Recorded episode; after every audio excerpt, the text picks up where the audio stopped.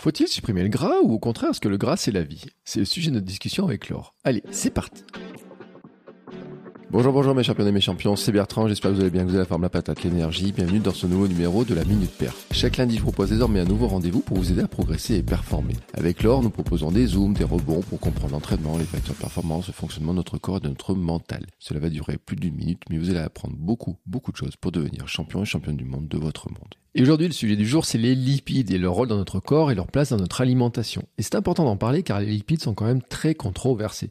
Certains veulent les éradiquer, ils accusent de tous les maux, D'autres ne jurent que par eux. Pour autant, vous allez comprendre que, comme toujours, c'est une question d'équilibre et que les supprimer n'est pas vraiment une bonne idée. Car oui, les lipides jouent un rôle important dans notre corps. Laure nous explique dans cet épisode pourquoi les graisses sont importantes, ensuite les différents lipides et notamment les acides gras et les fameux oméga 3 et oméga 6, les sources de gras, l'impact des lipides sur l'entraînement et la performance et les stratégies pour mieux en profiter en fonction de nos objectifs. Car oui, vous allez comprendre que les lipides sont très intéressants pour certains efforts. Allez, c'est parti. Et juste avant de vous laisser écouter ma discussion avec Laure, je remercie chaudement Athlète Nutrition qui est désormais partenaire de la Minute Perf.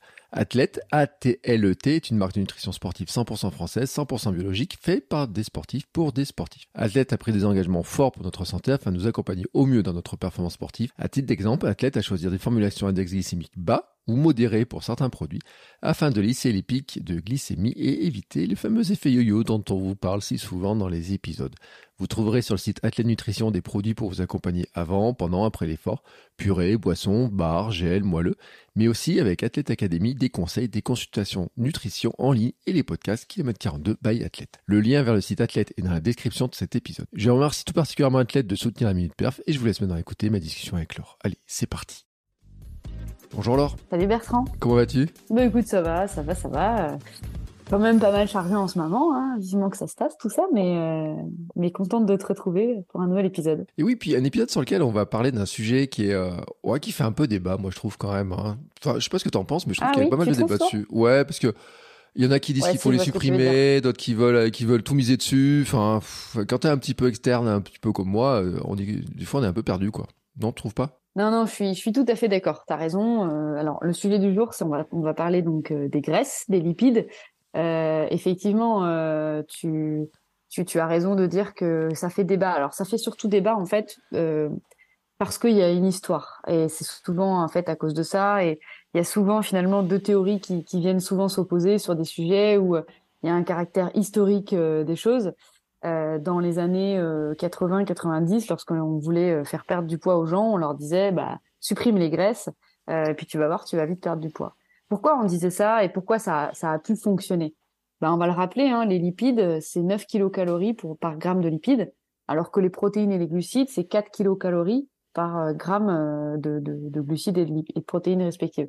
Donc on comprend bien en fait que si on supprime de l'alimentation non seulement un macronutriment, mais en plus le macronutriment le plus calorique, ben on se doute bien qu'au final, le total énergétique euh, que l'on aura euh, de l'apport, il sera forcément euh, diminué. C'est logique.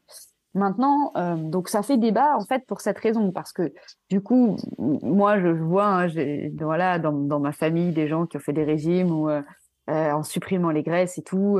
donc effectivement, on a un peu peut-être cette ancienne génération qui a vécu ces régimes sans gras, où on retirait beaucoup le gras. Et puis on a aujourd'hui une nouvelle mode, euh, des approches plutôt cétogènes, euh, dans lesquelles on va dire maintenant le gras c'est la vie, euh, il faut maximiser la- l'apport du gras dans l'alimentation. euh.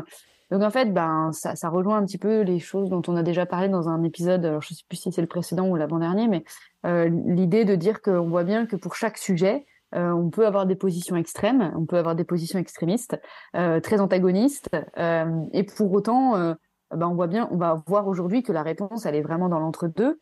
Euh, autre chose dans le monde du sport aujourd'hui, euh, il y a de plus en plus de, euh, on va en discuter, hein, mais de, de marques qui se développent, de marques de, de nutrition pour euh, qui notamment qui, euh, qui qui sont composées exclusivement de lipides.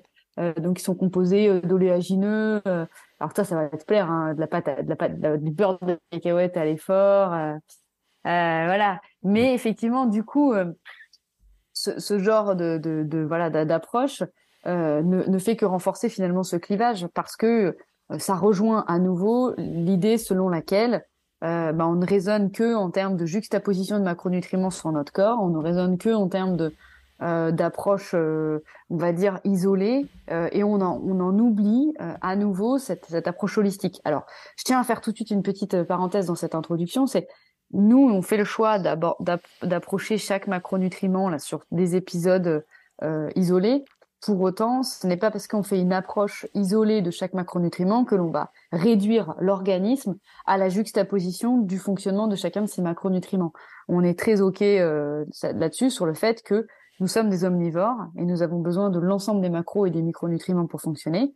Euh, malgré tout, on ne peut pas dans un épisode euh, avoir une approche aussi holistique que que, celle-là. voilà, on est obligé de rentrer dans un niveau de détail important et de, se focaliser sur un macronutriments pour bien le comprendre. Je sais pas ce que tu penses de cette intro, Bertrand? Non, mais c'est vrai que, puisque je l'ai relu dans un livre, en fait, la logique de tout le monde, c'est de dire, euh, je veux perdre du poids, donc je veux perdre de la graisse, donc je mange moins de gras, moins de graisse. Ça, ça, semblait un peu logique, le truc, en se disant, euh, ça, me paraît, bon. Moi, après, le constat que je fais, c'est que j'ai perdu 30 kilos et que j'ai pas réduit mes graisses. Enfin, j'ai pas réduit. J'en ai peut-être changé. Réduit probablement, mais j'ai réduit tout. Et c'est ça l'approche holistique, c'est-à-dire que j'ai réduit. Alors, je tiens à faire une petite parenthèse parce qu'en ce moment, Bertrand quand même dégomme les pots de cacahuètes à, à vue d'œil. Hein. Je contribue malheureusement au massacre. Alors, euh, bon, pas encore, il y en a pour lui. Et donc, je tiens à dire qu'effectivement, Bertrand est sec, mais il mange, il mange du gras. Voilà, on va dire quand même. Alors, pour l'anecdote, hier, j'ai quand même trouvé un pot de cacahuètes de 900 grammes dans un magasin de musculation qui est très bon. Et alors, c'est vrai que après, euh, je sais pas si je dois en être fier ou pas, parce que ça va nous permettre aussi de dire qu'il y a différentes graisses. Et après, il y en a certains qui vont faire la remarque, ils vont dire oui, mais il y a des graisses saturées, euh, le, les cacahuètes, c'est peut-être pas les meilleures graisses que tu peux prendre, faut peut-être les limiter, faut peut-être prendre d'autres élogineux qui ont des meilleures graisses en, qualité. Euh, bon, je rassure, hein, je mange pas que de la cacahuète, euh, je mange de tout, hein, des légumes et tout, j'ai une approche euh, globale. Mais c'est vrai quand même que en ce moment, je tape un peu dans la cacahuète, mais j'ai une excuse, c'est les protéines, 28% hein, de protéines. C'est aussi une bonne excuse. Mais bon, voilà, c'est mon truc. Voilà, mais écoute, ça va se rétablir après petit à petit. C'est ça, c'est ça. Bon, alors euh, effectivement, donc ce sujet sur les lipides, il est vraiment très important, il est passionnant. moi, je pense aussi que, alors, pour pour faire cet épisode, je me suis appuyée sur euh, des ouvrages euh, scientifiques euh, et je vois en fait, je vois toute la limite.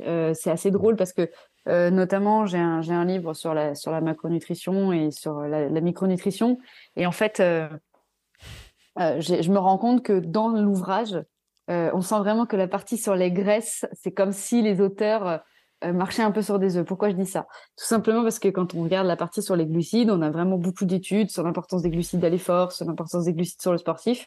Et quand on prend euh, ben, la, partie sur les lipides, on, voit que les études sont plus restreintes, euh, qu'elles n'apportent pas des conclusions, ou tout du moins qu'elles n'apportent pas des conclusions relativement satisfaisantes. Donc on sent que, on sent vraiment qu'effectivement ce sujet des lipides, on met du temps à rentrer dans l'épisode, mais c'est important de comprendre le contexte dans lequel on enregistre cet épisode. Moi, je crois vraiment euh, que euh, les lipides, euh, aujourd'hui, font non seulement débat, mais surtout, je crois qu'on ne sait rien en fait des lipides. Voilà. Je mm. pense que ça, c'est important de le dire.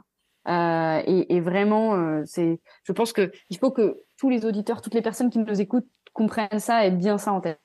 Euh, et, voilà. Donc moi, je propose qu'on rentre un petit peu dans le débat, mais juste aussi quand même dire que les lipides, c'est une source d'énergie énorme pour l'organisme parce que dans le même temps que quand on apporte 9 kilocalories avec un gramme de lipides, bah, il faut aussi se dire que quand on va oxyder ou dégrader, c'est la même chose. Hein. Dans cet épisode, je vais parler d'oxydation des lipides ou de dégradation des lipides.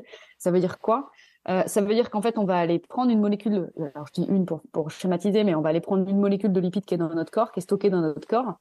Et en fait, bah, le corps, il va avoir besoin d'énergie pour venir libérer, euh, pour venir casser cette, cette, euh, cette chaîne. Donc, il va accéder à ces lipides. Et dans le même temps qu'il va dégrader et oxyder ces lipides, il va libérer de l'énergie. Pourquoi?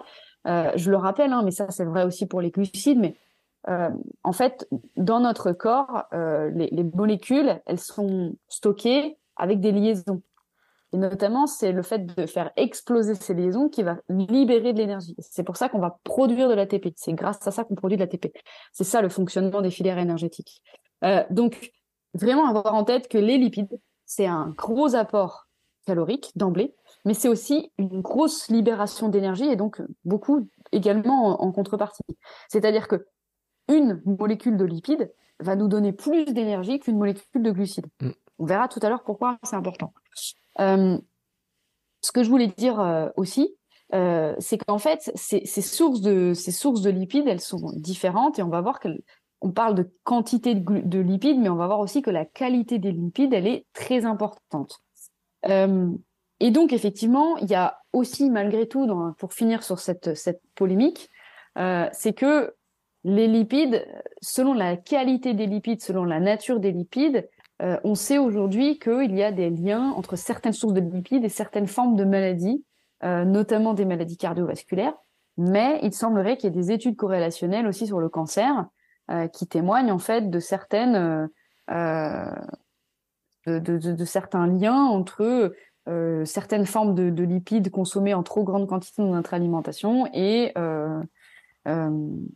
et, du coup de certaines maladies qui peuvent se passer. Mm. Je prends toujours des pincettes là-dessus parce qu'on est bien toujours sur cette idée de corrélation mm. et on n'est pas sur cette idée de cause-conséquence. On n'est pas aujourd'hui capable de dire c'est parce que je mange comme ça que je vais avoir des maladies cardiovasculaires. Alors après, les maladies cardiovasculaires, il y a plusieurs facteurs bien sûr, mais là aujourd'hui, on est quand même capable de dire que ce qu'on appelle, je vais en parler après, les graisses trans, donc dites transformées, euh, ça totalement saturées, je vais expliquer après, mais qui sont transformées par l'industrie, sont quand même responsables d'une grande partie des, Bon, je rentre dans le détail, on y va. Alors, les lipides, euh, globalement, c'est quoi? Euh, ben, Les lipides, en fait, il y en a deux, il y en a deux sortes. Euh, en fait, en gros, déjà, c'est un composé un composé organique qui est composé de carbone. Donc ça, c'est important parce qu'en fait, le carbone, globalement, il est dans beaucoup, beaucoup de molécules. Et, et, donc, en fait, on va comprendre après quelle est l'importance du carbone sur la, les différentes formes de lipides. Donc, en fait, les lipides, ils ont deux, ce qu'on appelle deux caractères. Ils ont à la fois un caractère hydrophobe, euh, donc c'est-à-dire qu'en fait, euh, les lipides vont être insolubles dans l'eau, mm. mais ils ont aussi en fait un caractère lipophile, c'est-à-dire qu'ils vont être solubles dans la graisse. Alors ça, c'est la première chose, c'est le premier truc hyper important, euh, parce que on voit bien que du coup, les graisses, ça va pas fonctionner ni avec de l'eau, ni avec, enfin, ça va pas fonctionner avec de l'eau. Donc déjà la première chose, hein, c'est le premier conseil qu'on donne à tout le monde, euh, quand vous prenez votre, votre vitamine D, qui est une vitamine que l'on appelle liposoluble, donc qui se dissout dans des graisses, mm. ben on comprend pourquoi en fait, parce que du coup l'eau et la, graisse ne sont pas miscibles. Donc ça c'est vraiment euh, c'est vraiment un truc important. Euh, donc le, le, ce caractère hydrophobe des lipides, donc le fait qu'ils ne se, se mélangent pas à l'eau, euh, ça va avoir des conséquences sur tout un tas de choses, sur euh, le mode de digestion, d'absorption et de transport des lipides dans l'organisme. Donc ça va vraiment avoir des, conséquences sur, euh, sur beaucoup de choses. Euh, et euh, je, rappelle, hein, les lipides, ça constitue un, macronutriment qui est relativement important et essentiel au fonctionnement, au fonctionnement de, de l'organisme.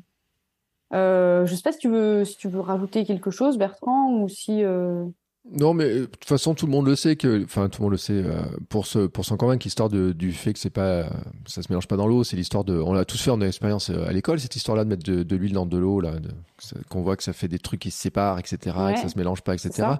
Euh, c'est vrai que ce, la vitamine D, tu vois, j'ai mon petit truc de vitamine D devant moi, je regardais dedans. C'est toujours avec de l'huile de colza ou quelque chose comme ça. Il y a toujours une huile dedans et on dit qu'il faut manger au milieu des repas parce qu'il faut un peu de matière grasse pour que ça passe mieux dans le corps, etc. Donc c'est vrai que c'est important cette histoire-là euh, de, de, le préciser. Je dis du colza, oui. non, huile d'olive, ça la tient. Euh, C'était mon ancienne qui était au colza. Euh, et, euh, et c'est vrai que sur ce débat, mais je ne veux pas revenir dessus, c'est vrai qu'il faut, on en faut, il en faut pour le corps des, du gras, des lipides, et que si le corps euh, sait stocker le gras, etc., c'est pas pour rien.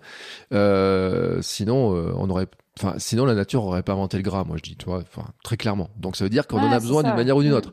Et si le corps le stocke en aussi grande quantité, tu nous avais rappelé la dernière fois que le, une capacité de stockage illimitée des, du gras, c'est bien qu'il y ait une raison. Donc, à un moment donné, c'est que quelque part, il va s'en servir. Donc, euh, dire on peut s'en priver, on coupe tout le truc, ça, ça paraît pas possible du tout. Ouais, alors on va voir en fait qu'il existe trois grandes familles de lipides. Et on va voir en fait que bah, selon ces familles, euh, comme tu le dis, elles vont avoir un rôle différent dans notre organisme. Donc globalement, euh, il y a trois, donc il y a, trois formes de, de, de, de, lipides. Il y a les, ce qu'on appelle les triglycérides, donc ça tout le monde les connaît. Euh, il y a ce qu'on appelle les phospholipides et les stérols. Euh, donc en fait, c'est trois, euh, ces trois familles qui, qui sont composées de lipides et qui ont des rôles différents dans notre corps. Donc bah, les triglycérides, hein, tout le monde sait ce que c'est. Euh, c'est d'ailleurs ça constitue la majeure partie des lipides qui sont présents dans notre corps, mais ça constitue aussi la majeure partie des lipides que l'on consomme. Ça on le sait, on le sait pas trop. C'est-à-dire on pense trop souvent que euh, triglycérides égale uniquement la graisse stockée dans l'organisme, mais pas du tout. Les triglycérides en fait euh, c'est euh, c'est 98% des graisses alimentaires. Donc ça on le sait pas en fait. donc en fait c'est vraiment une forme de de, de lipides euh, qui est composé euh, à la fois de, de glycérol et d'acide gras. Euh, et donc en fait, c'est pour ça que en fait c'est composé de trois acides gras et donc c'est pour ça qu'on appelle ça des triglycérides. donc en fait, c'est vraiment une source d'énergie qui est énorme pour nous. Euh, on sait qu'aujourd'hui, les triglycérides, euh, ça permet de, de, de, de, survivre dans des, dans des moments de, de famine ou de jeûne. Donc c'est pour ça effectivement que quand on va jeûner, on va aller piocher directement dans ces sources-là.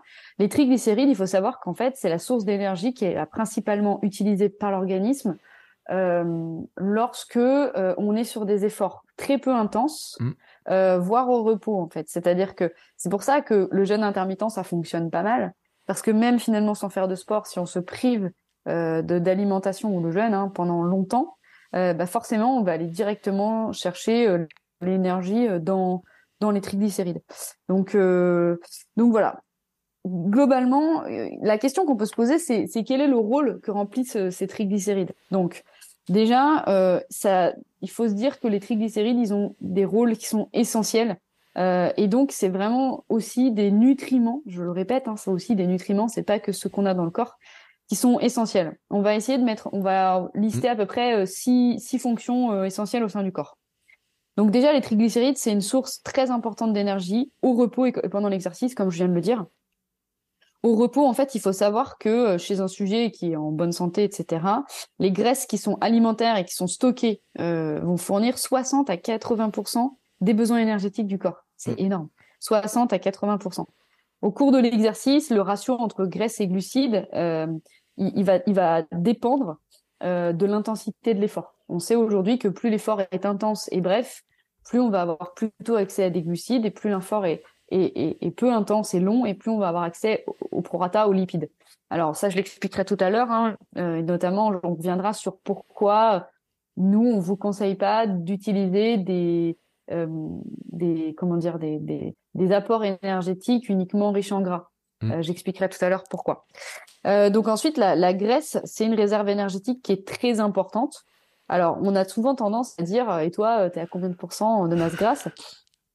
Globalement, les, les, athlètes, euh, les athlètes qui sont, alors, euh, on va donner des fourchettes entre guillemets qui sont à la fois santé et en mmh. même temps performance. C'est-à-dire mmh. que en dessous de ce que je vais dire, on n'est plus trop dans la santé, on peut être dans la performance parce qu'on sait que euh, bah, le, le, le, pourcentage entre guillemets de gras, de masse grasse, ou de, de, voilà de masse adipeuse, bah, dans certains sports comme le nôtre, la course à pied, euh, ça a un rôle important. Pourquoi? Parce que euh, on est dans des sports où on se déplace en fait, on, on déplace notre propre mmh. corps. Donc, plus notre corps est lourd, euh, plus on va demander à notre à notre organisme de fournir un effort important. Euh, on voit la différence hein, entre courir avec euh, rien qu'un camelback avec de l'eau, euh, une poche d'hydratation ou sans. C'est pas pareil. On court avec un ou deux kilos de plus et tout de suite on se sent vachement plus lourd et on voit la différence. Ensuite, la masse maigre, pardon, la masse grasse, en fait, elle est dénuée d'énergie. C'est-à-dire que c'est une masse qui est inerte, mm. qui ne sert à rien et qui ne sert pas à mettre le corps en mouvement. Donc on comprend bien que ce ratio masse maigre masse grasse, il est super important parce que plus on va tendre vers un ratio favorable en termes de, vers la masse maigre, bah, plus en fait on va non seulement alléger le corps, mais en plus tout, tout ce qui entre guillemets tout ce qui est au service de nous faire bouger fonctionne. Donc on voit bien que nos histoires de, de, de poids c'est important. Alors en sport euh, comme la course à pied c'est très important. Euh, après il y a des sports à ce qu'on appelle la catégorie de poids où là en fait c'est encore c'est très différent, c'est qu'en fait on considère que euh, le poids va avoir un impact euh, sur la capacité à, à produire bah, en l'occurrence une performance, mais une performance de euh, par rapport à l'autre. Mm. C'est-à-dire on considère qu'il faut être équilibré dans nos poids. C'est le cas de l'aviron, c'est toi qui me l'as appris hein, d'ailleurs Bertrand. Euh, c'est le cas des sports de combat où on a des, catégories de poids. Euh, après, il y a des sports euh, comme la gymnastique par exemple où c'est pareil en fait. Étant donné qu'il va falloir réaliser euh, des, choses dans lesquelles, enfin des éléments dans lesquels la puissance musculaire intervient avec beaucoup d'importance, on voit bien que le ratio masse maigre masse grasse il est très important. Donc chez les hommes, en général, on est à 8 à 12 chez des sujets entraînés de, de masse, mais, de masse, mm. je vais y arriver, de masse grasse. Alors que chez les femmes, on est un petit peu plus au-dessus, on est de 18 à 22% Alors là-dessus, je voudrais, je voudrais m'arrêter parce que aujourd'hui, on dit, bah voilà, c'est normal finalement que les hommes ils soient plus secs que les femmes parce que les femmes en dessous de, clairement en dessous de 15, moi, je vois, euh, je, l'ai vécu hein, euh, en dessous de, de 12-13% de masse grasse. Euh, bah, j'ai pas, enfin, j'ai des règles qui s'espacent, mmh. voire plus de règles. Donc, nous, les femmes, j'en ai déjà parlé, hein, on a, on a ce point de rupture entre guillemets, ce, cet indicateur très rapide que sont les menstruations. Ah, les menstruations, j'ai du mal aujourd'hui. Et, et en fait, nous, on sait tout de suite qu'il y a un problème en fait hormonal, c'est-à-dire on est entre guillemets un feu rouge direct. Les hommes, ils ne le voient pas. Et en fait, aujourd'hui, je pense que là-dessus, la science a encore du retard parce que d'un point de vue physiologique, je me dis, OK, vous, les hommes, vous n'avez pas cet indicateur euh, d'emblée de dire, euh, bah voilà, euh, je, suis, trop faible en, masse grasse, donc j'ai un problème. Sauf qu'on sait que le REDES peut aussi toucher les hommes, par exemple. Mm. Le REDES qui est un déséquilibre hormonal. Et donc, la question que je me pose, je dis pas que j'ai la réponse, mais je me pose une question. Je me dis pourquoi on en est encore à se dire que les hommes peuvent avoir un pourcentage de masse grasse plus faible que les femmes, tout en sachant que nous, les femmes, à partir du moment où on descend trop bas, on vers 12%, donc ce qui est le haut de la fourchette des hommes hein, indiqué, mm. eh ben nous on a des problèmes hormonaux. Et, donc je pense que tout simplement on s'est pas encore trop posé ces questions. Et je pense aussi que euh, ben en fait peut-être que dans plusieurs années, ce sont des, ce sont juste des hypothèses et des intuitions, des intuitions, hein, mais peut-être qu'on y reviendra et qu'on se dira bah ouais peut-être que 8% de masse grasse pour un homme c'est vraiment très sec et c'est peut-être euh, c'est peut-être contre-intuitif et, et, et, surtout euh, euh, pas, pas, pas, suffisant en termes de santé. Il y a deux choses. Hein. on est dans une dans une société alors qui se libère par rapport à ça, mais on est quand même dans une société de la culture du corps euh, on a des super travaux de, de, sociologues du sport qui ont travaillé là-dessus, comme Bourdieu. Enfin, Bourdieu, c'était pas un sociologue du sport, mais on a Christian Possiello sur le corps, etc., qui a, qui a beaucoup travaillé. Euh, c'est super intéressant si ça vous passionne, mais vraiment, on, voit l'évolution en fait de l'approche euh, du corps. Mm. Et aujourd'hui, on est quand même dans une société qui se libère, euh, dans laquelle, dans laquelle on, on constate beaucoup plus de on autorise beaucoup plus des corps un peu plus ronds, un peu plus. Euh, donc peut-être que ça changera aussi par rapport à ça et que ça ira, ça ira ensemble. Donc du coup, ce qu'il faut retenir, c'est aussi la, donc la graisse, ça constitue une réserve énergétique, certes, euh, mais il faut aussi se dire que l'énergie qui est stockée euh, en termes de graisse dans le corps, elle n'est pas la même si elle est stockée en sous-cutané ou en ce qu'on appelle en graisse viscérale. Mm. C'est-à-dire que la problématique, c'est que très souvent, vous, les hommes, vous allez avoir tendance à stocker ce qu'on appelle de la graisse viscérale. Euh, et cette graisse, en fait, pourquoi elle est pas bonne? Bah, Tout simplement parce qu'elle vient entourer les viscères. Euh, et donc, elle, elle limite vraiment, euh, euh parfois, elle freine la possibilité des viscères de bien fonctionner. Euh, nous, les femmes, on va avoir tendance à avoir euh, de la cellulite, euh, culotte de cheval, euh, des cuisses, des hanches, des fesses. Alors là, Bertrand, il me voit sourire parce que il me connaît. mais voilà, toutes les femmes sont complexées, hein, je pense. Alors, je, je pense qu'il y a... Non, je veux pas dire toutes les femmes, mais allez, je, je, pense que beaucoup de femmes sont complexées par moins une partie de leur corps. Non, mais je pense que beaucoup de femmes sont complexées et j'ai eu des messages ce matin en audio de personnes qui me parlaient de l'histoire du poids, de, de, pas manger, etc. J'ai eu l'autre jour des, des gens aussi en, discussion sur ce rapport au poids qui est vraiment important euh, dans la course, dans le sport, dans l'histoire de la performance et tout. Et c'est vrai qu'il touche les femmes et qu'il touche aussi les hommes. Hein. Euh, sur le Red on en avait parlé parce qu'on avait eu Alex Béraud qui en avait parlé, qui avait, qui avait donné lui les indicateurs, euh, comment il s'est rendu compte qu'il y avait des problèmes, etc. Mais c'est vrai que je pense que les femmes, vous êtes victimes depuis des années, des années aussi des magazines, etc. Et que les hommes, ça arrivait un poil plus tard mais que ça touche aussi pas mal hein, quand on en discute un petit peu à droite à gauche, quand on discute un petit peu, euh, quand on regarde un petit peu les choses.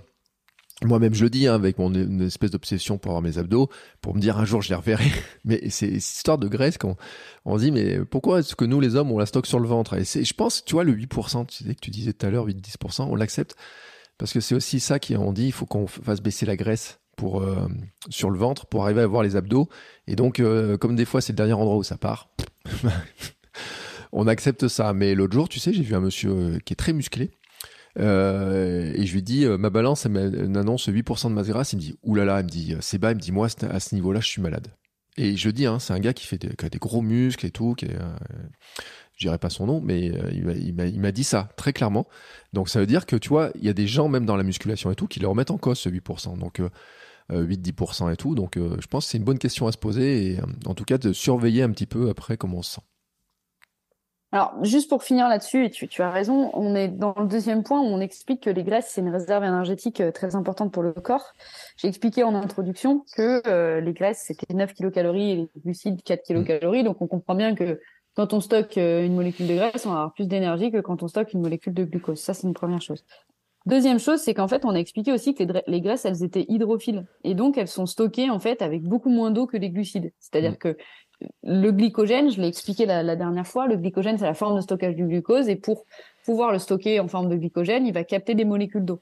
Qu'est-ce que ça veut dire? Ça veut dire que finalement, pour capter une molécule de glucose, pour, pour stocker une molécule de glucose, j'ai besoin d'avoir beaucoup d'eau autour. Mm. Donc, ça veut dire euh, que finalement, une molécule de glucose va prendre plus de place qu'une molécule de graisse. Donc, on voit bien que les graisses, elles sont d'autant plus intéressantes parce que euh, ben c'est quelque part, c'est une forme légère de stockage. On va mettre, on va avoir moins de volume. Non, mais c'est drôle de dire ça. c'est très drôle de dire ça. en fait. Tu vois, ça reste une forme légère de stockage parce que je mm. vais juste stocker la molécule et c'est point d'autre, rien d'autre. Mm. Euh, voilà. Troisième point, euh, on a expliqué que euh, il y avait différents types de graisses et donc là le truc c'est de considérer que la graisse viscérale et la graisse sous-cutanée elles vont nous protéger et notamment nos organes vitaux, euh, ça va servir mm. d'isolant thermique et électrique.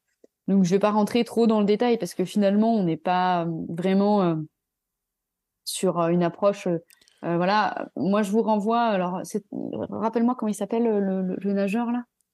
alors Steve Le Foc, Steve Stevenard. alors je sais jamais son prénom, Stevenard. Enfin son nom de famille. dit Le Foc, il traverse, il a traversé la Manche, la Manche aller-retour en maillot de bain. Il fait des grands défis et tout. Euh, il était marathonien hein, à une époque hein, euh, et euh, il a pris beaucoup de poids pour et de gras justement pour arriver à tenir. Et tu sais que c'est un grand débat sur Wim Hof cette histoire-là de gras, Wim Hof qui se trempe dans le froid et il y a des gens qui pensaient que Wim Hof n'était pas constitué comme les autres au niveau des, répartitions des graisses. Et en fait, il y a des analyses qui ont été faites sur lui pour montrer qu'en fait, non, non, il était, c'est un humain normal en fait. C'est-à-dire que sa résistance au froid n'est pas due au fait qu'il aurait un pourcentage de gras différent entre les différentes graisses et tout. Mais euh, dans, les bouquins qu'il étudie, dans les études qu'il y a eu sur lui, euh, ils ont étudié effectivement de savoir euh, si finalement ce gras qu'il avait était différent des autres. Il a dû prouver qu'en fait il avait, c'était un homme normal, constitué normalement avec les mêmes trucs. Mais ce qui montre, il y a des stratégies. C'est vrai que chez les nageurs, d'eau froide et tout, il y a des stratégies. On avait parlé aussi, tu sais, avec les explorateurs qui vont dans le froid, un peu des. on avait parlé que comment il s'appelle Roland Quérol dans Sport et Nutrition, un petit peu de ces histoires-là aussi de de, de, de, comment finalement on résiste au froid et l'importance du gras, du gras et notamment il avait donné une très bonne excuse pour manger du saucisson très gras. et il faut rappeler que dans les pays froids, les saucissons sont très gras et que c'est pas pour rien, c'est justement pour ces histoires de d'énergie, de résistance au froid, etc. Mais du coup, voilà, ça revient au fait que chacun a ses objectifs et donc, mm. Nous, on voit bien qu'en tant que sportif, si on prend de la masse grasse, ok, on va s'isoler, mais en fait, on n'a pas trop besoin de s'isoler en tant que en tant que coureur parce que euh, finalement, nous, on produit énormément de chaleur. Donc, on voit... c'est pour ça que j'ai pas trop envie de rentrer dans. Puis moi, j'ai acheté une veste l'autre jour, tu vois, pour euh, protéger le froid. mais toi, c'est pour le gravelman et c'est pas trop pareil parce que du coup, sur le vélo, on va on va produire de la chaleur certes, mais il y a beaucoup de vent en fait. Ouais. Et du coup, euh, voilà. Euh, donc voilà, là-dessus, c'est non, mais c'est vrai de le rappeler qu'il y a des stratégies différentes. Hein. Franchement, selon les sports et tout, mais c'est vrai que la course à pied, c'est spécial parce qu'on doit déplacer notre poids, notre masse, etc., que c'est un rapport poids-puissance et que forcément, ça change un petit peu les choses. Mais c'est important de le préciser euh, et de s'en rappeler qu'il y a des sports où ils n'ont pas du tout les mêmes stratégies, pas du tout les mêmes trucs à, faire et tout là-dessus. Euh, donc en fait, l'idée, c'est vraiment toujours de, de, voir les fonctions des triglycérides dans le corps. La, la quatrième fonction, c'est que faut bien se dire que les graisses, elles jouent un rôle hyper important comme transporteur de certaines substances dans le sang. Mm. Euh, L'idée, c'est que euh, bah, les graisses, elles vont notamment véhiculer, on l'a dit, hein, les graisses, elles sont liposolubles. Euh, et donc, elles vont notamment véhiculer les vitamines liposolubles, comme la vitamine A, D, E et K, euh, mais aussi d'autres éléments sur lesquels je vais, je vais. Et que finalement, bah, sans graisse dans notre alimentation, les vitamines liposolubles, elles seraient non seulement pas transportées, mais donc pas absorbées. Mm. C'est-à-dire qu'en fait, on les consommerait et, euh, et finalement, elles seraient pas assimilées par l'organisme. Qu'est-ce que ça veut dire? Ça veut dire que ben on voit bien que quand on prend des vitamines liposolubles, si on se complémente en vitamines A, D, E ou K, ça veut dire qu'il faut les prendre dans des repas qui sont riches en graisse parce que ça va favoriser le transport. Je, ne cesse de le répéter, hein, mais ça ne va favoriser, ça va favoriser le transport de, ces vitamines. Et on sait aussi que les graisses, elles vont contribuer à l'absorption en fait de, ces vitamines. Euh, donc, elles vont vraiment permettre de faire en sorte qu'elles euh, qu'elles fonctionnent bien. Euh, le cinquième point, c'est que bah, les, les, graisses, elles sont sympas parce qu'elles améliorent euh, les qualités gustatives des aliments. Alors là, Bertrand, il, sait de quoi il parle avec son beurre de cacahuète. Les graisses sont sympas. Euh, Non, mais ça me rappelle les chefs, les chefs de, les chefs cuisiniers qui disent le gras c'est la vie. on a toujours entendu ça. Tu toi, tu l'as utilisé pour d'autres trucs, mais euh, j'avais, je connaissais un chef, il disait oui, mais le gras c'est la vie. Et, en fait, dans, dans ce cadre-là, il, était tout à fait d'accord avec toi. Euh, et, du coup, voilà, le beurre de cacahuète, c'est vrai que c'est, une dinguerie, quoi. C'est, une tuerie quoi. Euh, et, et, du coup, on voit bien que que voilà, on voit bien que c'est intéressant. On a aussi envie de manger des graisses parce que bon, bah, les industriels ont trouvé le combo euh, mm. le combo euh, sucré, enfin sucré salé euh, gras et, et voilà. Enfin, le dernier point, c'est que quand on va faire une on va consommer des graisses euh, lors d'un repas, ben, en fait, on va augmenter le niveau de satiété. Euh, et donc, bah, ça, c'est important parce que pour les personnes qui ont des, des, difficultés à manger à satiété, etc., rajouter de la, du gras dans, dans le repas au, total, euh, ça peut vraiment euh, permettre de d'augmenter la satiété. Donc, on voit bien que les graisses, elles sont super importantes pour l'organisme. C'était vraiment là là-dessus que je voulais, sur le point, premier point sur lequel je voulais insister, euh, pour peut-être d'emblée euh, finir de déconstruire ces fameuses représentations sur euh, les graisses sont les, graisses sont nos ennemis, les graisses sont toxiques, voilà. Et, du coup, c'est pour moi, je pense que c'est vraiment important de, réinsister sur sur ce, point-là et de dire que ne supprimez surtout pas les graisses de, de, votre de votre alimentation parce que les graisses sont extrêmement importantes pour l'ensemble de, de, des fonctions, euh, euh, des, des, fonctions, des fonctions vitales. alors, on va rentrer dans un dans un autre dans un autre point qui est important. on entend souvent parler des acides gras. on entend souvent parler des acides gras essentiels, non essentiels.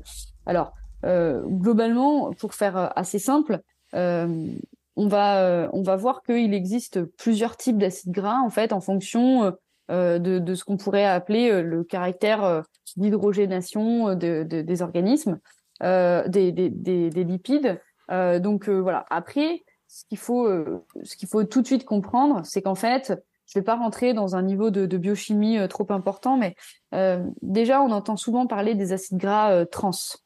Euh, en fait, l'acide gras trans, c'est un acide gras qui a été hydrogéné en fait. et donc, euh, c'est un niveau de saturation totale euh, de, l'acide gras. Donc nous, on va voir euh, finalement aujourd'hui quels sont les acides gras essentiels, non essentiels, pourquoi il faut en consommer et, quelles sont les conséquences pour nous, surtout en tant que sportifs. alors déjà, on va distinguer en fait. Globalement, on va faire une présentation assez rapide des différents des différents acides gras. Donc on va avoir euh, d'une part, ce qu'on va appeler l'acide gras saturé, monoinsaturé et polyinsaturé. Mm. Alors, l'acide gras saturé, c'est euh, globalement euh, tous les acides gras qui, dans, où en fait l'ensemble des, des, des, chaînes de carbone, elles sont comblées par un, un élément d'hydrogène. Je vous en ai parlé tout à l'heure des chaînes de carbone, c'est pour ça que c'est important. Donc, un acide gras saturé, en fait, c'est toutes les liaisons d'hydrogène, elles sont, elles sont remplies par par un, un, un, ce qu'on appelle une molécule de, de, de, carbone. À l'inverse des acides gras insaturés, euh, qui finalement contiennent euh, des, des, chaînes de carbone euh, doubles ou pas. Globalement, les monoinsaturés, c'est ce qu'on appelle les oméga 9, ou c'est ce qu'on appelle l'acide oléique. Voilà. Et les acides polyinsaturés, c'est l'acide linoléique. et dans les acides polyinsaturés, on va retrouver les acides gras 6 et pardon les oméga 6 et 9. Donc ça on en entend souvent parler mmh. de ce ratio oméga 6 oméga oméga 9, on va venir euh, dans le détail. Euh, donc ensuite, euh, je vais vraiment rentrer dans, cette histoire des oméga parce que c'est vraiment ce qui est le plus important. donc l'acide linoléique, donc c'est l'acide, c'est les acides gras 6 et 3. Donc ce sont des acides gras qui sont essentiels. Pourquoi? Parce que le corps ne peut pas les fabriquer. Et donc, finalement, le corps, il va pouvoir produire des acides gras, des oméga 9, mais il va pas pouvoir produire ni des oméga 3 ni des oméga 6. Euh, et donc, du coup, c'est pour ça qu'on appelle ça essentiel ou non essentiel, c'est la capacité du corps à le produire. Mais dans, dans les deux cas, ce sont des acides gras dont le corps a besoin pour mmh. fonctionner de manière optimale. Euh, globalement, la question qu'on pourrait se poser, c'est euh, quel serait l'apport adéquat en, en, graisse pour que le corps fonctionne bien? Donc, pour un apport euh, en acides gras essentiels, on est sur des recommandations alimentaires qui sont de 5% de l'apport calorique total. Euh, et 17%, euh, ça pourrait représenter à peu près 17 grammes par jour chez les hommes et, environ 12 grammes par jour chez les femmes, à peu près. Bon, ça c'est des moyennes, hein, mais voilà. du coup, donc, on voit bien que déjà, puisqu'on a des acides gras que le corps ne peut pas produire par lui-même, il va falloir en apporter par, l'alimentation.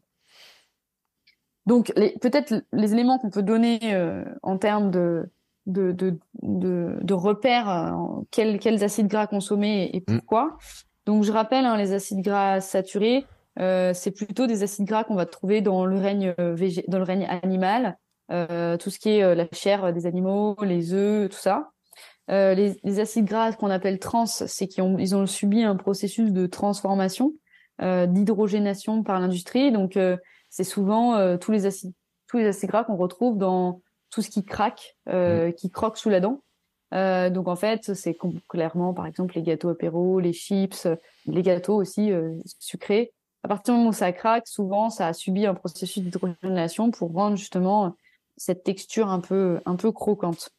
Et ensuite, on a les acides gras insaturés et donc qui eux en fait voilà, on va voir dans quelle mesure on peut les apporter globalement, euh, on recommande d'avoir un apport du total calorique en graisse de 20 à 35% chez un adulte euh, du total de nos, rations caloriques. Donc on voit bien que là, on est sur à peu près un tiers euh, maximum, on va dire, de nos apports caloriques total, ce qui s'oppose énormément à ce que l'on peut entendre sur le régime cétogène, dans mmh. lequel on va vraiment je crois que ce régime cétogène, ça peut monter jusqu'à 90% de lipides, quoi, dans la part totale. Et le reste, c'est des protéines. Donc, on voit bien qu'on reste des. Ça, c'est vraiment des recommandations de l'ANSES, hein, donc euh, c'est des recommandations santé. Euh, on est très loin, en fait, de, de ce que l'on peut entendre chez certaines personnes. Euh, euh voilà, en termes de. Je reste prudente là-dessus, mais en termes de. Attention, faites vraiment attention aux gens qui sont dans des extrêmes et qui vous disent ah mais si il faut le gras c'est la vie non le gras c'est le gras à la vie, il en faut, mais pas que quoi. Mm. Euh, dans, dans, ces 20 à 35% euh, il faut se dire que les acides gras saturés, alors, euh, ils sont pas essentiels dans le sens où le corps est capable de les fabriquer, euh, mais il faudrait pas qu'ils dépassent plus de 7% de l'apport euh, total. Moi, je, je, crois beaucoup aux acides gras euh, saturés, notamment à tout ce qui est les produits, les produits animaux, les, les, produits laitiers, parce que souvent, en plus, ils sont composés de protéines et de mm. bonnes protéines. Et donc c'est pour ça que je trouve je trouve ça réducteur de dire qu'il faudrait totalement les supprimer. Moi je pense qu'il en faut, mais voilà les recommandations de l'ANSES disent 7% maximum euh, euh, dans, euh, dans l'apport total quoi. les graisses trans, faut les limiter au maximum, voire les supprimer si c'est possible. Après, on connaît la règle du, du 80-20. Hein. Il faut aussi savoir se faire plaisir. Il faut aussi accepter des moments où entre guillemets, on craque et euh, on a le droit de, de, manger des gâteaux apéro. Alors il y a, y a des périodes où c'est euh, plus facile. Euh, c'est sûr que quand on est confiné, alors ça dépend. Il y en a qui, ont, qui quand ils étaient confinés, ils faisaient des apéros tous les soirs. Mais c'est vrai qu'il y a des périodes plus faciles où on va moins recevoir, moins avoir d'amis à la maison et tout. Et puis il y a des périodes où c'est plus compliqué. Euh, ben, c'est pas grave. Cette règle du 80-20, elle peut aussi s'appliquer sur l'année. Hein. On n'est pas obligé de se dire mm. que tous les jours, on doit avoir 80% d'alimentation saine et, et 20% d'alimentation plaisir. Euh, et puis ensuite, bon, bah, on a les acides gras saturés, euh, euh polyinsaturés, mais là c'est plus compliqué, ça va vraiment dépendre de, chaque personne, de, de, son fonctionnement et, et, aussi de, ses besoins. Il y a une autre famille, je l'ai dit tout à l'heure, hein, il y a notamment les stérols parmi les lipides, et dans les stérols, bah, on a le cholestérol, comme son nom l'indique. le cholestérol, c'est quoi? En fait, le cholestérol, ben, c'est un, c'est une forme de, de, lipide euh, qui est présente dans l'organisme et qui sert en fait, euh, qui sert à des fonctions. particulière. Alors, j'ai fait le choix volontairement de ne pas rentrer euh, dans l'explicitation de, de, ce qu'est le cholestérol pour une raison majeure.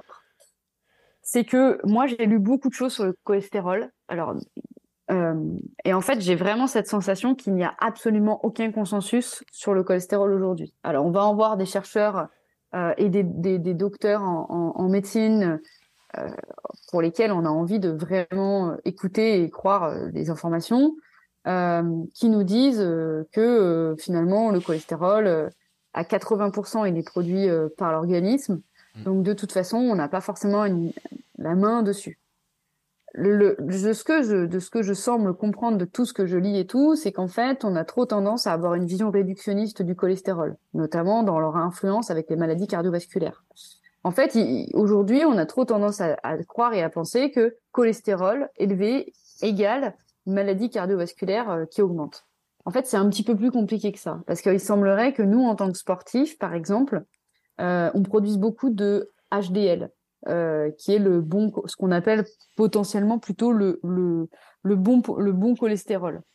Euh, mais en fait, c'est un petit peu plus compliqué que ça parce que au final, le cholestérol, c'est des protéines qui vont transporter en fait des lipides, euh, et on ne sait pas vraiment concrètement euh, vraiment encore dire est-ce que à lui seul il est responsable? Il semblerait pas en fait. À nouveau il faudrait être sur une approche très holistique très globale donc je fais le choix de pas en parler parce que je me dis que peut-être qu'on en fera un épisode un jour mm. parce que je pense qu'il y a un vrai sujet euh, que ça serait réducteur de donner une approche unique et de pas venir euh, venir en je sais pas euh, discuter d'une approche au regard d'une autre etc et je crois surtout que le cholestérol euh, reste à mon sens, un, un point important pour le sportif. Il faudra qu'on en discute parce qu'il semblerait qu'il y ait des liens très étroits avec l'activité physique.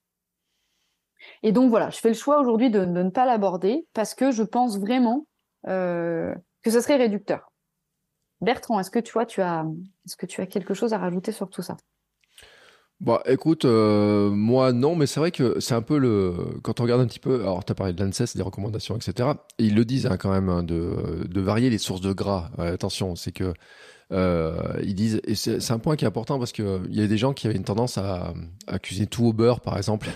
Tu sais, on parle des chefs cuisiniers, euh, le gras c'est la vie, je fais tout au beurre, etc le beurre cuit, etc. C'est pas les meilleures formes de gras, quoi. Euh, par exemple, l'ANSES va aussi dire on peut euh, varier les huiles, euh, aller vers des huiles type colza, olive, etc. Il y a des les fruits à coque. Faut le dire, il y a du gras dans les fruits à coque. Et on parle de la cacahuète depuis tout à l'heure, mais les noix, les noisettes, les amandes, enfin, on fait de l'huile avec, c'est bien qu'il y a de l'huile et elles ont des qualités. alors, ce qui est intéressant aussi, c'est pas de se dire je prends que un certain truc. Parce que là, on se moque un peu de ma cacahuète, mais à côté, je mange aussi des cajous, je mange aussi des amandes, je mange aussi des noix. Euh, y a, je ne sais pas combien il y a de sortes de noix différentes, mais en fait, ils ont des, des caractéristiques, des apports en gras, des, des, graisses, etc., qui ont différentes qualités.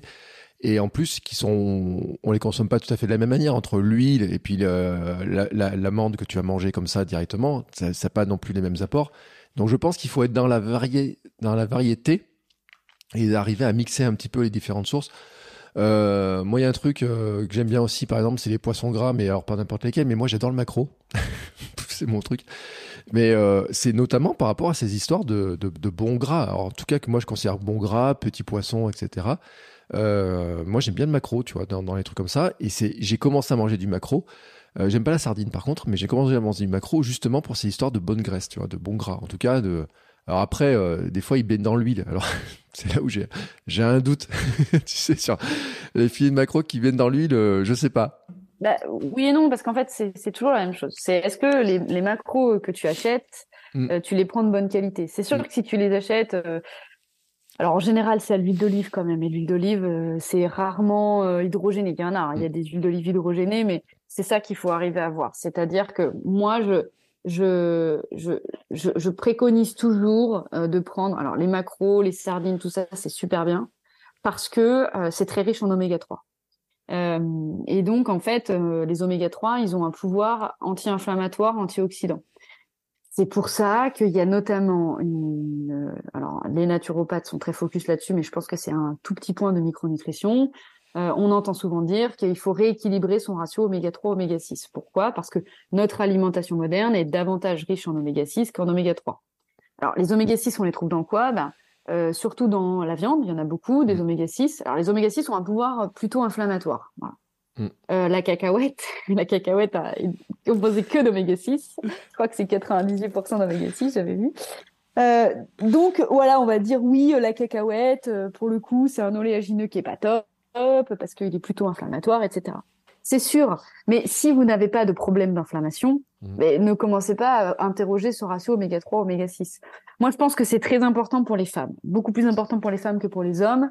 On en est encore au tout début de, tout ça, de toutes ces études et tout. Moi, je suis passionnée par le sujet. On avait fait un sujet sur le, syndrome prémenstruel. Euh, et, moi, je le vois en fait dans ma pratique, euh, dans, mon expérience professionnelle actuelle, que euh, rééquilibrer effectivement, rajouter des oméga 3, euh, dans l'alimentation des femmes, euh, ça avait un réel pouvoir anti-inflammatoire. Donc, qu'est-ce que ça faisait? Ça diminuait le syndrome prémenstruel, ça diminuait donc les, tout ce qui était lié euh, un peu au phénomène de gonflement hein, qui mmh. se passe. Ce, ce, gonflement qui est potentiellement inflammatoire, on ne sait pas trop, de rétention d'eau, on ne sait pas trop. et donc, on peut se dire que ben, si ça a des effets comme ça sur des pathologies inflammatoires comme le syndrome prémenstruel, il y a de grandes chances que ça ait des effets sur le sportif. Pourquoi? Parce qu'on rappelle quand même que le sport euh, augmente euh, la production de déchets métaboliques, augmente l'inflammation. Pourquoi? Parce qu'il y a des dégradations des cellules musculaires. Et donc, en fait, ces cellules, elles vont devoir être euh, réparées. Mm. On, en parlait ce matin hein, tous les deux, mais notamment pour ça, bah, le, collagène marche très bien, les antioxydants marchent très bien, les protéines marchent très bien, mais parfois il faut aller plus loin. Et effectivement, remettre des, des oméga 3, c'est intéressant. Donc depuis tout à l'heure, on en parle, mais euh, effectivement, les sardines, les macros sont des sources, mais énormissimes d'oméga 3 euh, parce que déjà elles viennent du règne animal et on sait que malheureusement euh, tout ce qui est animal est mieux absorbé dans notre organisme. Alors on sait pas je pense trop pourquoi. Peut-être parce qu'on est nous-mêmes des animaux euh, mais euh, voilà. Après, les oméga 3, on en trouve aussi beaucoup euh, dans les graines de chia, les graines de lin. Mm. même si, attention, il y a des précautions d'emploi, tout comme quand on prend de la vitamine D, il faut la prendre dans un repas riche en gras. Ben, quand vous prenez des graines de lin, vous les achetez entières. Vous les achetez surtout pas broyées, parce que mm. ça, c'est la mode des industriels de les vendre broyées. Mais en fait, ça sert à rien parce que au bout de, je crois que ça décline, mais de manière exponentielle. Et je crois qu'au bout de deux heures, il y a déjà mm. quasiment plus de, ouais, d'oméga 3. Donc, on les achète entières et on les broie à la maison. Alors, vous allez me dire, ouais, ok, comment on les broie? Euh, Bah, il y a deux, méthodes. Soit euh, simplement un, petit mixeur. Euh, moi, j'ai un petit mixeur à main là que on fait tourner. on tire avec la chaîne, mais avec une petite cordelette là. Mais c'est pas forcément très efficace. Le meilleur truc que j'ai trouvé, c'est d'acheter un, un moulin à café électrique. Mm. et en fait, je broie tout à la fois mes graines de lin et mon café dans ce moulin. Et c'est très bien. Euh, ça, ça, permet vraiment de moudre la graine de lin très très fin et donc elle sera beaucoup mieux assimilée. Et donc de la moudre juste avant le repas, on la met dans la salade et voilà. Et les graines de kia, autre précaution, euh, bah, la faire tremper parce que la graine de kia elle est riche en antinutriments comme l'avoine et donc la faire tremper en amont. Donc c'est pour ça que les porridge overnight euh, c'est une pépite parce que euh, bah, clairement le porridge overnight on a non seulement l'avoine mais aussi le kia donc on a des antioxydants. Enfin il y a, y a tout. Et d'ailleurs, je vais faire une remarque, mais euh, quand vous voyez la boulangerie, euh, les pains avec des graines de kia, de lin, euh, qui sont surcuites et compagnie, elles sont là pour la déco, hein, mais elles servent à rien. Parce que dans toutes les conditions pour, pour qu'elles servent à rien du tout, parce que j'ai vu dans plein de boulangeries, ils les vendent plus cher, où les gens ont l'impression de faire une bonne action, et on le voit aussi d'ailleurs dans le pain industriel un peu. Euh, elles servent à rien. Voilà, hein, c'est autant le dire. en plus, l'avantage des graines de lin, c'est que ça coûte pas très cher. Euh, et tu sais, ce qui marche bien aussi, c'est les petits moulins les, chez les grands-parents. Vous avez, ils avaient tous ça à une époque, les petits moulins à persil, là, tu sais, les petits trucs là, t'appuies dessus, là, comme ça, là. Ça marche super bien pour les graines de lin. bah, c'est ça, donc je parlais avec ma petite cordelette, moi. Ça ah oui, mais il y en a des électriques aussi. Que tu, tires. Ben, il y en a des électriques. Euh, ils en avaient des électriques à l'époque. Et ben, si vous récupérez ça chez les, euh, les, les, parents, les grands-parents, ont souvent des trucs comme ça. Des fois, ils n'utilisent plus.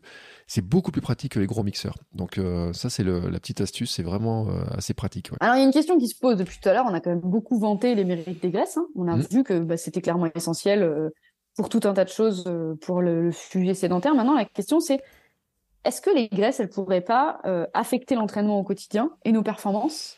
Et si oui, comment et à quel, à quel terme? À court, à court, moyen et long terme Donc, on l'a expliqué, hein, la cellule musculaire, euh, pour la cellule musculaire, les graisses, elles vont constituer une source de carburant qui est essentielle. Euh, on l'a expliqué, c'est la source principale d'énergie au repos pendant des périodes d'activité qui sont faibles, modérées ou pendant des périodes de récupération. Donc finalement, on voit bien que euh, les graisses, elles sont importantes. On sait aussi que l'entraînement en endurance, ça va améliorer la capacité du corps à les mobiliser, ces graisses. Ça veut dire quoi? Ça veut dire qu'en fait, plus on s'entraîne et plus on va avoir la capacité importante à venir déstocker des graisses et à les utiliser. Euh, donc en fait, plus on s'entraîne et plus les acides gras euh, vont être disponibles pour le muscle et en grande quantité. L'entraînement en endurance, ça améliore aussi la capacité du muscle à oxyder les graisses. Ça veut dire quoi? Ça veut dire que l'entraînement en endurance, il permet aussi de non seulement les déstocker, mais de les utiliser, ces graisses. On pourrait se dire, bah donc c'est magique, euh, les graisses peuvent constituer un apport intéressant, euh, voilà.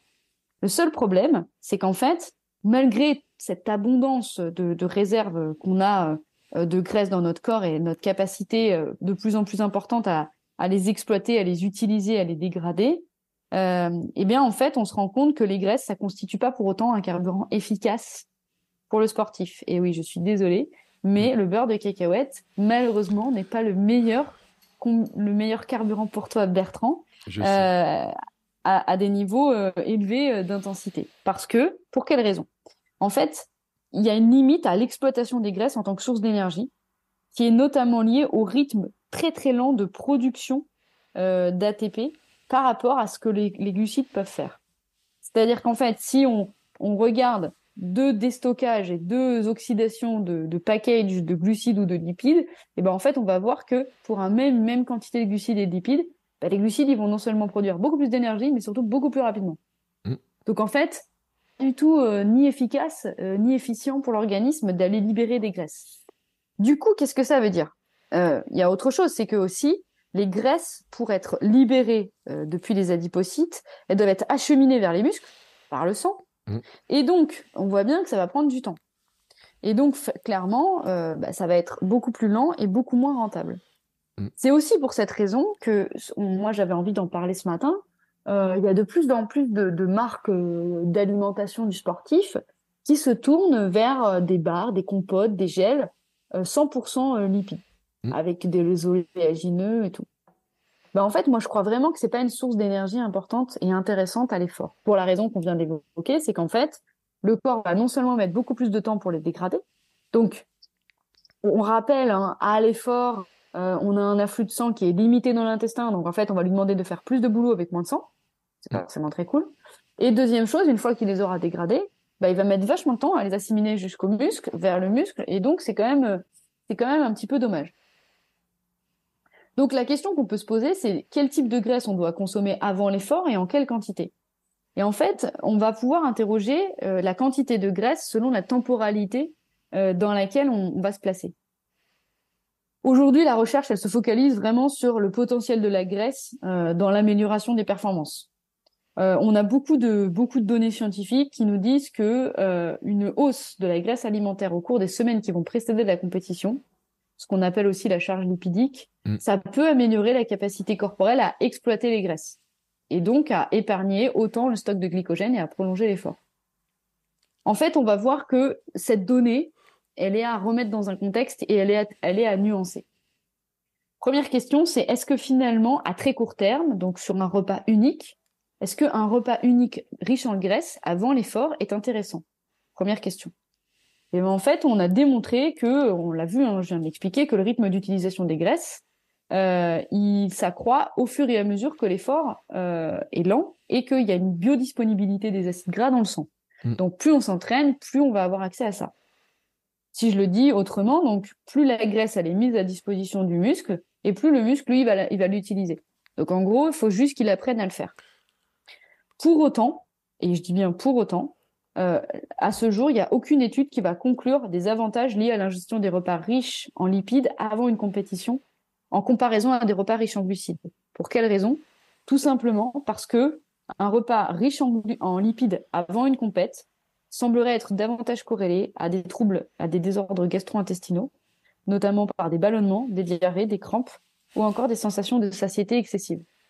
Mm. Donc on voit bien que un repas riche en lipides avant une compète, c'est pas une bonne idée. Donc, ça ne veut pas dire exclure totalement les lipides, mais ça veut dire revenir à une règle un peu plus stable, homogène, de on remet voilà tant de lipides dans, le, repas. Du coup, deuxième question, on peut se dire, OK, si un seul repas avant la compète, c'est pas favorable, est-ce que euh, sur une temporalité, on va dire court terme, donc on va parler à peu près de une à deux semaines, est-ce que si j'augmente mes apports en lipides sur une à deux semaines avant la compète, est-ce que ça serait pas intéressant? Hein, On parle des recherches, on parle des recherches glucidiques avec le, régime dissocié scandinave. Est-ce que ça pourrait pas être intéressant une à deux semaines avant euh, de d'augmenter ses stocks corporels en lipides euh, pour, euh, performer? Euh, donc là, à nouveau, les, stocks de graisse, même sur des sujets très maigres, en fait, vont suffire à, en eux-mêmes mm. pour une activité qui va durer plusieurs jours. Donc sur une, une activité de, de basse intensité. Tu veux rebondir, Bertrand?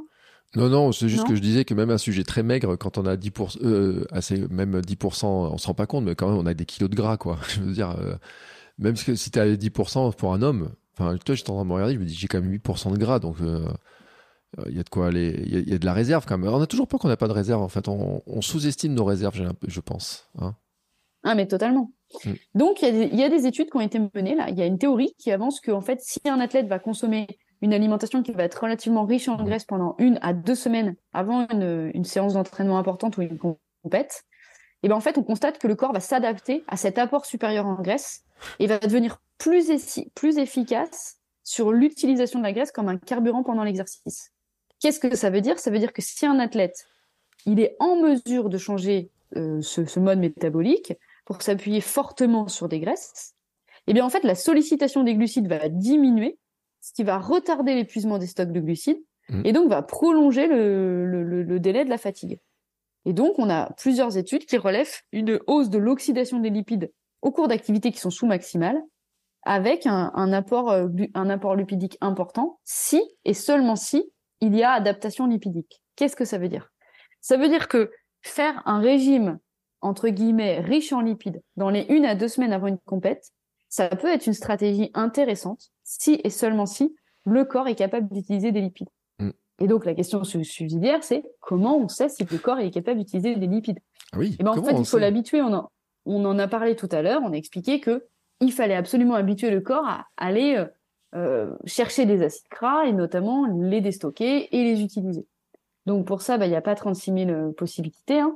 La première chose, ça va être de s'entraîner à jeun, mais mmh. pas tout le temps. Attention, parce que l'entraînement à jeun induit un stress énorme pour l'exercice, mmh. avec beaucoup de libération de cortisol. Donc ça, ça peut être intéressant d'introduire un ou deux footings à jeun de temps en temps dans la semaine. Deuxième chose, ça peut être aussi d'espacer les repas pour permettre au corps d'avoir l'habitude d'aller puiser dans nos réserves et donc de surtout ne pas grignoter en permanence. Mm. Moi, je ne suis pas fan du régime euh, du jeûne intermittent, j'en ai déjà parlé pour plein de raisons, notamment chez la femme, euh, mais ça peut être intéressant d'espacer ses repas et donc peut-être de limiter les collations. Je dis bien dans cet objectif-là, hein. Mm. attention.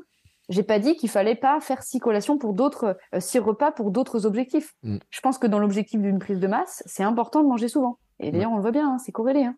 Là, on est vraiment, si et seulement si, on veut optimiser nos performances par un apport en lipides plus important. Et encore, tu parles de performance qui, où on utilise les lipides, j'ai envie de dire, parce que ça dépend aussi de l'objectif qu'on a finalement. Oui, mais l'objectif, c'est simplement d'augmenter la performance. Moi, je pense que un objectif de performance sur euh, des exercices supramaximales, sur des exercices de très longue durée hmm. et sur des exercices très peu intenses. Voilà, c'est ça que je veux dire. En fait. Oui, c'est ça, je veux dire. Ça dépend vraiment du type d'effort parce que euh, celui qui court à toute vitesse, c'est les glucides qui vont, ah bah qui, vont primer. là, on en parle vraiment de l'ultra-endurance, de, de, de, trucs plus longs, etc. Où là, on aura un intérêt. D'où l'importance de savoir, de bien revenir sur nos objectifs, de savoir ce qu'on a besoin, de quels sont les, de, sur quoi on doit, quelle filière on va utiliser le plus pendant l'effort qu'on a prévu et de quoi, sur quoi on a besoin d'être performant. C'est exactement ça. C'est exactement ça. Donc là, finalement, on vient de voir euh, que sur euh, du court terme, ça pouvait être intéressant d'utiliser des graisses. Euh, voilà, en fait, finalement, un petit peu comme quand on fait un régime dissocié scandinave, on rajoute un peu de, glucides un, peu plus à court terme, c'est intéressant. Moi, je crois beaucoup à ça, c'est-à-dire que dans cette approche un peu holistique, un peu nuancée de, de l'alimentation, ben, je trouve pas ça inutile aussi de le voir sur une temporalité. Mm. C'est-à-dire que là, on voit bien que l'idée, c'est pas d'adopter un mode de vie en, en mode, euh, entre guillemets, un peu cétogène euh, tout le temps. Non, l'idée, ça va être peut-être d'aller plus vers des lipides à un moment donné parce que le corps en a besoin ou parce que ça peut être intéressant pour notre performance. Maintenant, la question, c'est, bah, ok. Et donc, en fait, je viens de donner un peu la réponse à ma dernière question, mais euh, est-ce que finalement, ça serait intéressant de le faire sur du long terme? Est-ce que mm. ça serait intéressant euh, d'avoir une alimentation euh, constituée d'un de repas riches en glucides sur du long terme? En lipides. Ben, en fait, il y a eu Ouais, pardon, en lipides. C'est bien, tu suis, c'était pour voir si tu suivais toujours. Attends, faut bien que je regarde si tu m'écoutes quand même. Oh, on reconnaît le réflexe de la prof là qui regarde l'élève au fond qui est en train ouais, de c'est ça, ouais, c'est vrai. J'avoue, c'est le réflexe de la prof qui, c'est ça, qui se fait piéger et du coup, elle veut pas dire qu'elle s'est fait piéger. Donc en fait, il y a eu beaucoup beaucoup d'études pour le coup là-dessus.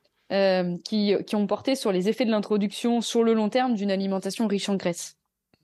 Et en fait, globalement, de toutes ces études, euh, il y en a aucune euh, qui témoigne en fait d'un avantage significatif euh, par rapport à une alimentation équilibrée ou riche en glucides. Mm. Voilà, en gros, il semblerait que l'alimentation riche en graisse, ça pourrait entraîner des basculements en termes de métabolisme lipidique, et donc ça pourrait conduire à diminuer les stocks de glycogène musculaire, donc ce qui n'est pas forcément ce qu'on recherche. Euh, et, et, en fait, on sait que malheureusement, l'amélioration de l'utilisation des graisses, ça va pas suffire à compenser l'effet des stocks de glycogène qui seraient amoindris. Mm. Parce qu'on l'a expliqué, il y a cette histoire d'inertie, de, temps de latence qui est plus important. Et donc finalement, même dans le cas où une adaptation avec un régime alimentaire riche en graisse euh, pourrait être suivie d'une sorte de, de période de, de, recharge glucidique, eh ben les performances resteraient sous-optimales en fait. Donc finalement, qu'est-ce qu'on qu'est-ce qu'on en conclut?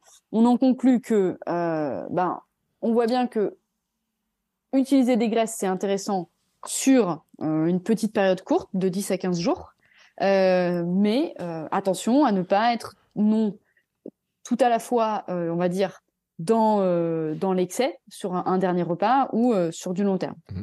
Tu, veux, dire que je peux pas manger une grosse truffade bien grasse juste avant mon, mon Gravelman, même si c'est du long, que ça va durer 10 heures à 12 à l'heure, ça va pas être bon? Ouais, c'est ça. parce que c'est ce qu'ils avaient prévu avant le repas, je crois, les gars, là, de, pour le Gravelman. Ah ouais, ouais. Eh ben non, alors là, t'es mort, là. Ouais, je suis mort. T'es mort. Ah, tant pis. On se fait une petite synthèse de ce qu'on a, de ce qu'on a vu aujourd'hui? Oui, on va faire une synthèse parce qu'on a vu beaucoup de choses quand même. Et euh, donc, euh, c'est l'heure de la synthèse. C'est parti.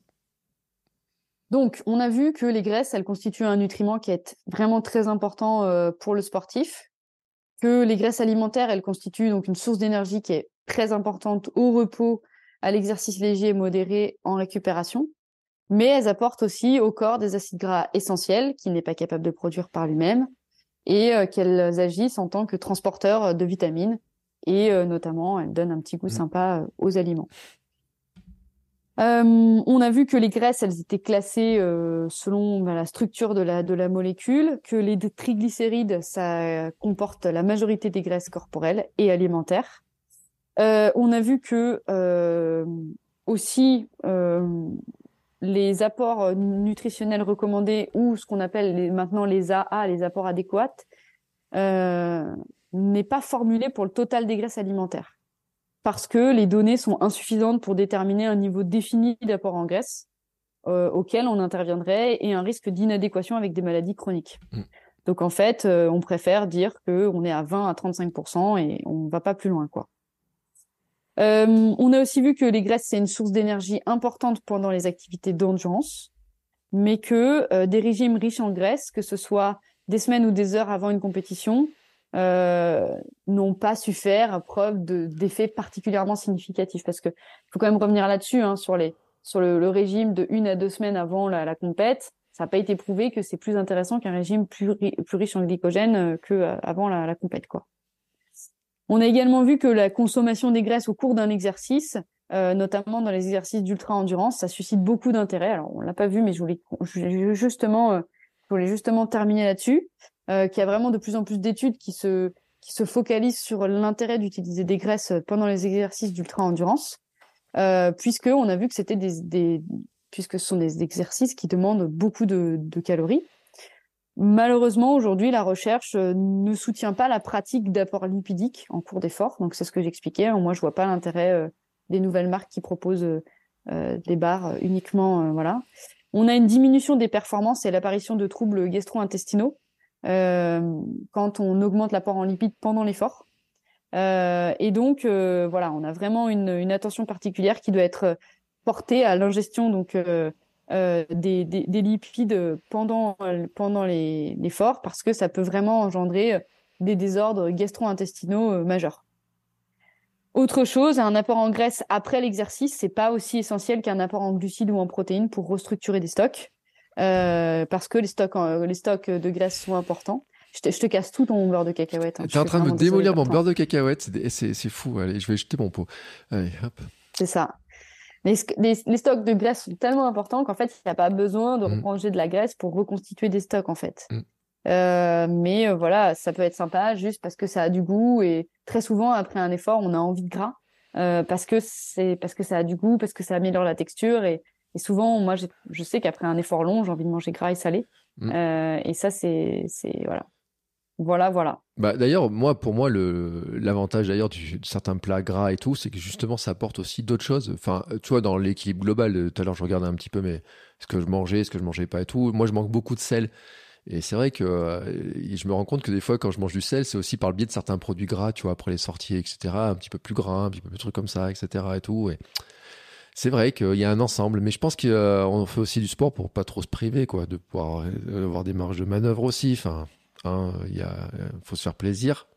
Et puis, euh, il y a des saisons. Il y a des saisons. Tu vois, j'ai l'autre jour un client en coaching qui me disait Ah, bah là, c'est la saison des barbecues qui commence. il me dit La viande rouge, ça commence à griller dans tous les sens, etc. Et je dis oui, mais bon, fais-toi plaisir. c'est aussi le, c'est peut-être que c'est pas dans les recommandations ultimes euh, par rapport au type de graisse, par rapport euh, même pour la planète, etc. Mais il y a quand même, euh, on rentre dans une période où c'est quand même agréable aussi sur la convivialité, sur ces différents plats et tout, si on aime ça. Donc c'est cet équilibre-là global qu'il faut arriver à trouver, parce que sinon on tombe dans des troubles, on regarde tout euh, d'un œil bizarre et ça va plus quoi. C'est là où on tombe dans les troubles et qui pose problème, qui pose encore plus de problèmes, je pense. Tu vois, d'après les, les, retours que j'ai sur les, euh, les questions qui, qui, me sont posées sur ces fameux troubles alimentaires euh, qui sont plus ou moins lourds, mais qui en tout cas existent. Et on voit qu'on a tous des, petites manies et, et que ça peut dériver. Ah, mais de toute façon, moi, je, je, je, suis pleinement convaincue que euh, on n'est pas sportif euh, par hasard et que je pense, surtout nous, dans le sport d'endurance, euh, qu'on est plus sportif aussi parce qu'on aime bien manger et que c'est un moyen de, de nous mmh. déculpabiliser d'une forme de, de culpabilité, quelle qu'elle soit. Mais, mais j'ai quand même la sensation avec euh, tous les sportifs que je côtoie et que j'ai l'habitude de côtoyer que on a tous plus ou moins, de manière plus ou moins marquée, ce rapport à l'alimentation quand on est euh, quand on est sportif quoi. Je sais pas ce que tu en penses, mais oui, puis moi, tu sais, à l'époque, j'avais lu un article qui disait euh, Je cours pour manger plus de chocolat. Euh, moi, ça n'a pas marché. Hein. le chocolat, etc. mais c'est vrai et que moi, je me rends compte que maintenant, j'ai quand même plus de liberté sur des choses, etc. Et que, et, voilà, bon, beurre cacahuète, c'était au début, c'était une blague. Hein. Les gens, ils croyaient pas que je mangeais autant de beurre cacahuète, mais on est en train de monter un club du beurre cacahuète. Euh, ah Dans l'ultra cyclisme et tout, là, j'en ai certaines personnes qui m'ont dit, mais moi, j'en mange tant, je mange ça euh, et tout. On a, il y a plein de marques qui existent, etc. Et c'est vrai quand même que euh, ça fait partie, moi, des petits trucs que j'adore. Euh, mais j'essaye quand même de limiter. Hein. Soyons honnêtes, j'essaye de limiter. J'en mange pas plus de 3-4 cuillères. Et avant l'effort, c'est sûr que mange, je sais que c'est par gourmandise. Voilà. on a tout dit aujourd'hui. Ouais, c'est pas mal. Je trouve qu'on a fait un, bon épisode, un bon tour. Euh, un bon tour d'horizon. Je sais pas ce que tu en penses, mais euh, oui, mais c'est un sujet compliqué, c'est vrai, parce qu'il y a les croyances, il y a des trucs comme ça, et euh, entre ce que les gens disent, et puis il y a le marketing. On n'a pas parlé du marketing, mais les fabricants de beurre qui sont mis à fabriquer de la margarine, etc. Les trucs végétaux, est-ce qu'il faut prendre ça, ça et ça et tout.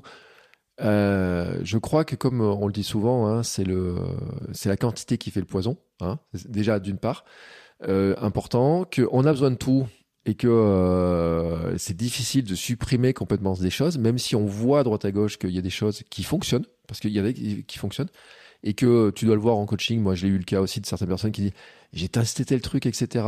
Ça marchait, mais je me suis rendu compte que ça a provoqué quelque chose d'autre à côté, et je sais pas comment le gérer, et que souvent c'est quand on revient dans une forme d'équilibre, hein, une vision plus holistique, que tout d'un coup on arrive à résoudre un peu plus facilement l'ensemble des problèmes. Alors moi, je suis partisan de cet équilibre-là. Tout à fait d'accord avec toi. Là-dessus, nous allons conclure donc cet épisode. Euh, on parle de quoi la semaine prochaine? Tu le sais ou tu le sais pas? Je crois que je le sais pas encore et toi non plus, non? Ah bon? Bah, je pensais, ouais, écoute, faut qu'on fasse le point alors. J'étais persuadé qu'on le savait. Euh, écoute, sur ce, euh, on va y réfléchir. En tout cas, si vous avez des questions, n'hésitez pas. Si vous voulez nous contacter, n'hésitez pas. Si vous voulez faire des remarques, n'hésitez pas. Euh, je vous rappelle que vous pouvez mettre, même mettre des commentaires sur Spotify. Si vous écoutez l'épisode sur Spotify, vous pouvez mettre un commentaire directement sur l'application sur Spotify. Il y a une question qui est posée et vous pouvez répondre directement. Et puis voilà. Et puis écoute, euh, sur ce, je mets tous les liens dans les notes de l'épisode et on se retrouve la semaine prochaine pour un épisode. Ciao, ciao À bientôt